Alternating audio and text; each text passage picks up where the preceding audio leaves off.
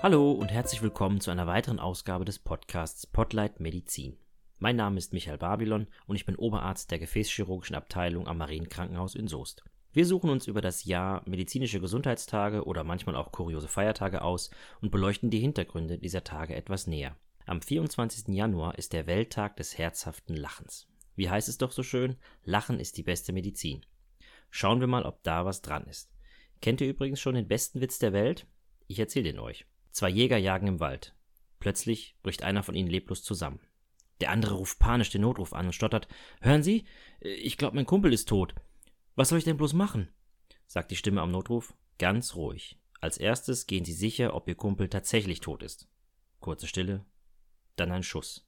Wieder am Telefon fragt der Jäger: Erledigt. Und was jetzt? Na, musstet ihr lachen oder zumindest schmunzeln? Laut einem englischen Psychologen ist dies tatsächlich der beste Witz der Welt. 40.000 eingereichte Witze untersuchten die Forscher und haben diese nach Witzigkeit von Menschen aus aller Welt bewerten lassen. Der eben vorgetragene bekam die beste Note. Ein kleiner Tipp für eure zukünftigen Witze: Das entscheidende Element scheint die Überraschung zu sein. Man steuert mit der Geschichte auf einen bestimmten Punkt hin, den der Zuhörer absehen kann, und bringt dann am Ende zur Pointe eine überraschende Wendung. Jedenfalls, wenn man es wissenschaftlich betrachten will. Humor ist eine wichtige Kommunikationsform. Humor und Lachen gehören per se zusammen, sind aber unterschiedlich. Lachen ist als Körperreaktion eine Art Reflex und kommt oft unkontrolliert. Humor hingegen ist eher eine Charaktereigenschaft und Ausdruck der Lebenseinstellung. Babys zum Beispiel lachen ebenfalls, ohne eine Vorstellung von Humor zu haben.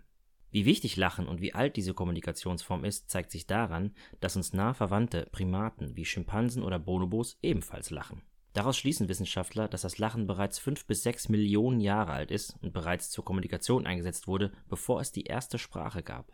Übrigens sind uns Erwachsenen Kinder, was Lachen angeht, um einiges voraus. Sie lachen bis zu 400 Mal am Tag. Als Erwachsene kommen wir auf schnöde 15 Mal im Schnitt. Und die sind nicht mal herzlich und ehrlich. Acht bis neun Mal ist eher ein soziales Lachen und wir nutzen es eher als Höflichkeitsmittel. Uns ist eine gewisse Fähigkeit zum Humor angeboren. Manchmal wird die Fähigkeit zum Humor jedoch im Laufe des Lebens immer weiter eingeschränkt. Das kann viele Gründe haben, meistens jedoch einfach der Ernst des Lebens mit all dem ganzen Stress. Aber keine Angst, es gibt Hoffnung. Forscher der Uni Zürich haben sich damit beschäftigt, ob man Humor lernen kann oder besser gesagt wiederentdecken kann. In einem 8-Wochen-Programm haben sie mit Probanden Gruppentreffen und Übungen durchgeführt und Hausaufgaben aufgegeben. Zum Beispiel sollten sich die Probanden bewusst abends mit dem Tag beschäftigen und die drei lustigsten Momente herausfiltern. Nach acht Wochen war die subjektive Lebenszufriedenheit der Probanden gestiegen und auch Fremde beurteilten die Probanden insgesamt als heiterer. Lachen wirft heute noch viele Fragen auf. Erst seit den 1960er Jahren begannen auch Medizinerinnen und Mediziner sich ernsthaft mit Humor und Lachen zu beschäftigen. Der Wissenschaftszweig zum Thema Lachen hat sogar einen eigenen Namen. Gelotologie ist der Begriff für die Wissenschaft von der Wirkung des Lachens. Insgesamt gesehen ist hier aber noch viel Arbeit nötig. Studien sind nämlich umso aussagekräftiger, je standardisierbarer sie sind und je besser ihre Ergebnisse wiederholbar sind. Zum Beispiel ist es wichtig, in einem Kernspintomographen während der Untersuchung sehr ruhig zu liegen. Wenn man nun wissen möchte, welche Regionen des Gehirns beim Lachen benutzt werden, müsste man zunächst den Probanden während der Kernspintomographie zum Lachen bringen. Und beim Lachen wird sich der Proband unweigerlich bewegen, was die Auswertung des Bildmaterials erschwert. Und wie wir eben gelernt haben, ist Lachen auch nicht gleich Lachen. Die wichtigste offene Frage ist wohl, ob Lachen unsere Gesundheit verbessert oder ob gesunde Personen einfach häufiger lachen. Eines steht aber fest. Bisher konnte keine Studie einen negativen Effekt verursacht durch Lachen feststellen. Daher gilt, Lachen ist gesund und wir sollten lieber mehr als weniger lachen. Denn einige Effekte sind bereits durchaus erforscht. Zum Beispiel wirkt Lachen wie eine Sauerstoffdusche. Es erhöht die Atmung und wir nehmen während des Lachens circa dreimal mehr Sauerstoff als im Normalzustand auf. Innerhalb weniger Minuten nach einem herzhaften Lacher sinkt nachweislich der Spiegel des Stresshormons Cortisol im Blut. Dafür steigt der Spiegel der Endorphine, der sogenannten Glückshormone. Aber das ist noch längst nicht alles. Lachen hat sogar Auswirkungen auf unser Immunsystem, indem es T-Zellen aktiviert und so das Immunsystem stärken kann. Außerdem senkt Lachen nachweislich den Blutzucker. Das liegt auch an dem Kalorienverbrauch. Beim Lachen benutzen wir ca. 300 Muskeln. Die verbrauchen Kraftstoff. Wir verbrennen bei 20 Sekunden Lachen in etwa so viele Kalorien wie beim Joggen für ca. 3 Minuten. Und jetzt kommt die Wirkung, die mir am besten gefällt. Lachen kann Schmerzen erträglicher machen. Ihr glaubt mir nicht? Einfach mal ausprobieren. Bei der nächsten Blutentnahme während der Prozedur einfach mal schallend loslachen. Aber vielleicht weiht ihr das Personal lieber vorher ein. Die verdutzten Gesichter sind euch jedenfalls sicher. Aber im Ernst, in mehreren Studien wurde bereits nachgewiesen, dass Lachen die Schmerztoleranzgrenze nach oben setzt.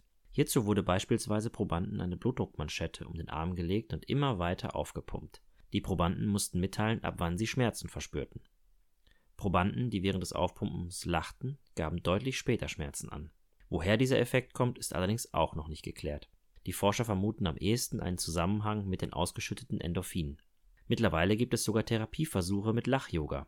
Die eben erwähnten Effekte zeigen sich nämlich nicht nur beim unwillkürlichen spontanen Lachen, sondern können auch bewusst herbeigeführt werden. Lach-Yoga hat wenig mit jemandem zum Lachen bringen zu tun. Auch Witze werden hier nicht gebraucht. Es geht darum, zunächst künstliches Lachen in ein echtes Lachen zu verwandeln. Das Motto lautet Fake it until you make it. Das funktioniert natürlich besonders gut in einer Gruppe.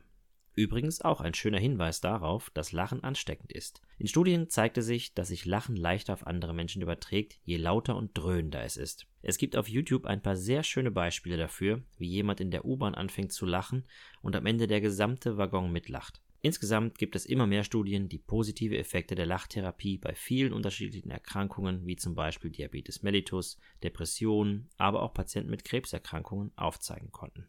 Ich glaube, das Leben ist ernst genug und mit einer Prise Humor geht es gleich viel leichter von der Hand. Wir können in diesem Fall eine Menge von unseren Kindern lernen.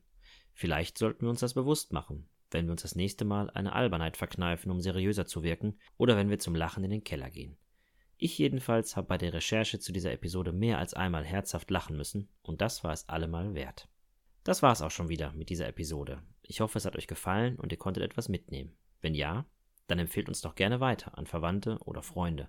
Den Podcast gibt es auf allen gängigen Podcast-Portalen wie Spotify, Apple oder auch zum Beispiel YouTube. Wenn ihr Kritik üben möchtet oder uns etwas anderes mitteilen möchtet, dann schreibt mir doch bitte an m.babylon.hospitalverbund.de. Bis dahin, bleibt gesund, euer Michael.